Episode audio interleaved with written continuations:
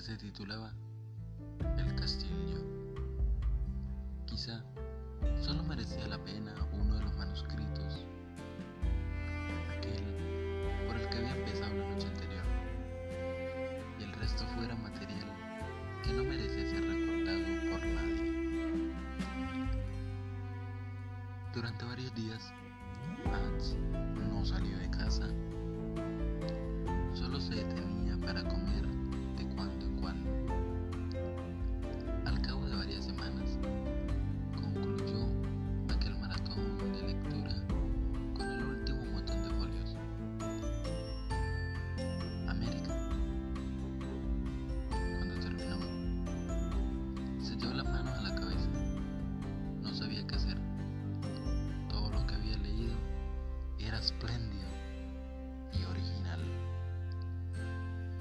amigo tenía siempre una perspectiva especial sobre el mundo que arrojaba una visión crítica y demoledora a la vez.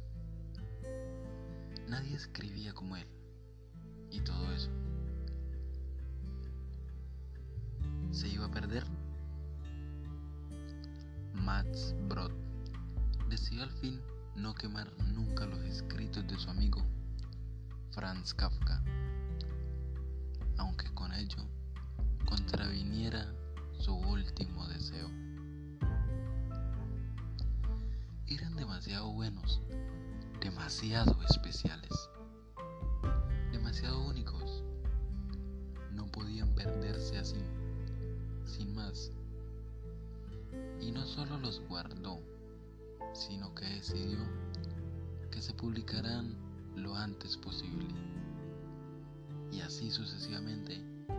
En 1925, 1926 y 1927 fueron apareciendo muchos de estos volúmenes.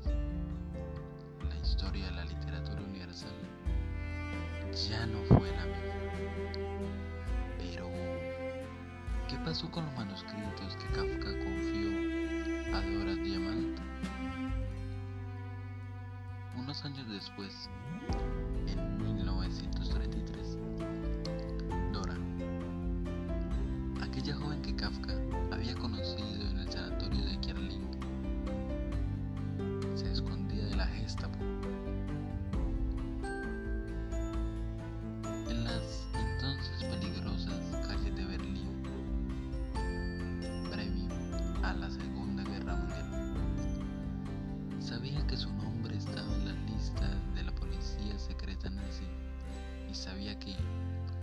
además de su afiliación al Partido Comunista, su relación con Franz Kafka no la ayudaba demasiado. Kafka estaba mal considerado por el nuevo régimen nazi. Sus escritos eran demasiado extraños y críticos con cualquier orden establecido. Y sobre todo, hacían pensar demasiado. Así que el Reich había decidido que Kafka no debía leerse. Y sobre todo, que nada más que hubiera escrito aquel rebelde Praga debía ver la luz nunca jamás. Pero Dora no tuvo suerte. Se acababa de mudar a un nuevo piso con la esperanza de haber burlado a los agentes que la vigilaban. Pero una mañana, sintió aquellos terribles golpes en la puerta y supo que la habían encontrado. Abran. Rápido, rápido. A Dora no le dio tiempo a nada. Los agentes de Gestapo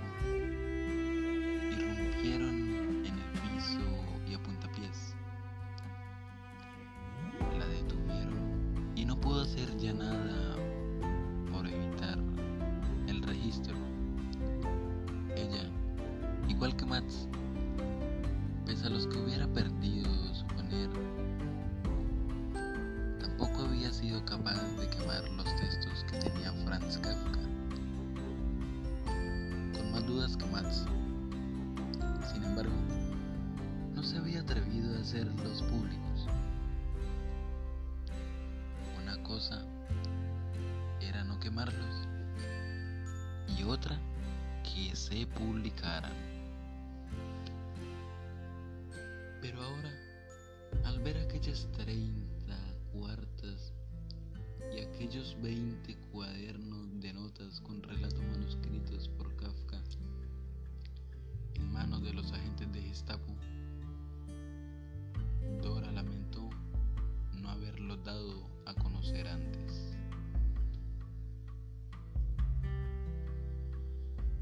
Dora fue encarcelada.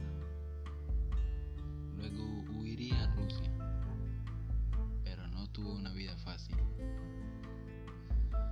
Dora pensaba por sí misma. Seguramente eso fue lo que Kafka vio en ella, lo que le atrajo. La joven sufrió pronto las purgas de Stalin, al que como los nazis no le gustaba nada a quienes se empeñaban en pensar por sí mismos. La vida fue injusta con ella. Seguramente los meses pasados con Kafka en Berlín fueron los mejores de su vida. Pero